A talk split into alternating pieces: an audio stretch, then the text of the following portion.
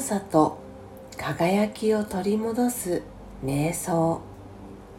9失うものは何もない。私は光の点です。生まれてくる時は何も持たずに来ました。光である私はもともと何一つ所有していませんし本当に何かを失うわけではないのです。ですから失うものは何もない。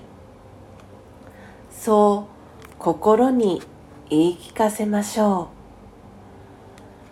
う。ドラマのシーンにはその時必要な大道具小道具があり役者はそこで必要に応じてそれを扱うだけです。次のシーンに行く時は何も持っていきません。必要な大道具小道具はちゃんと準備されています。人生のドラマの中でも同じことが言えます。必要なものは必ず用意されます。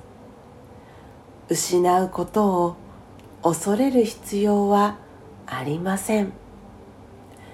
安心しましょう。オームシャンティー。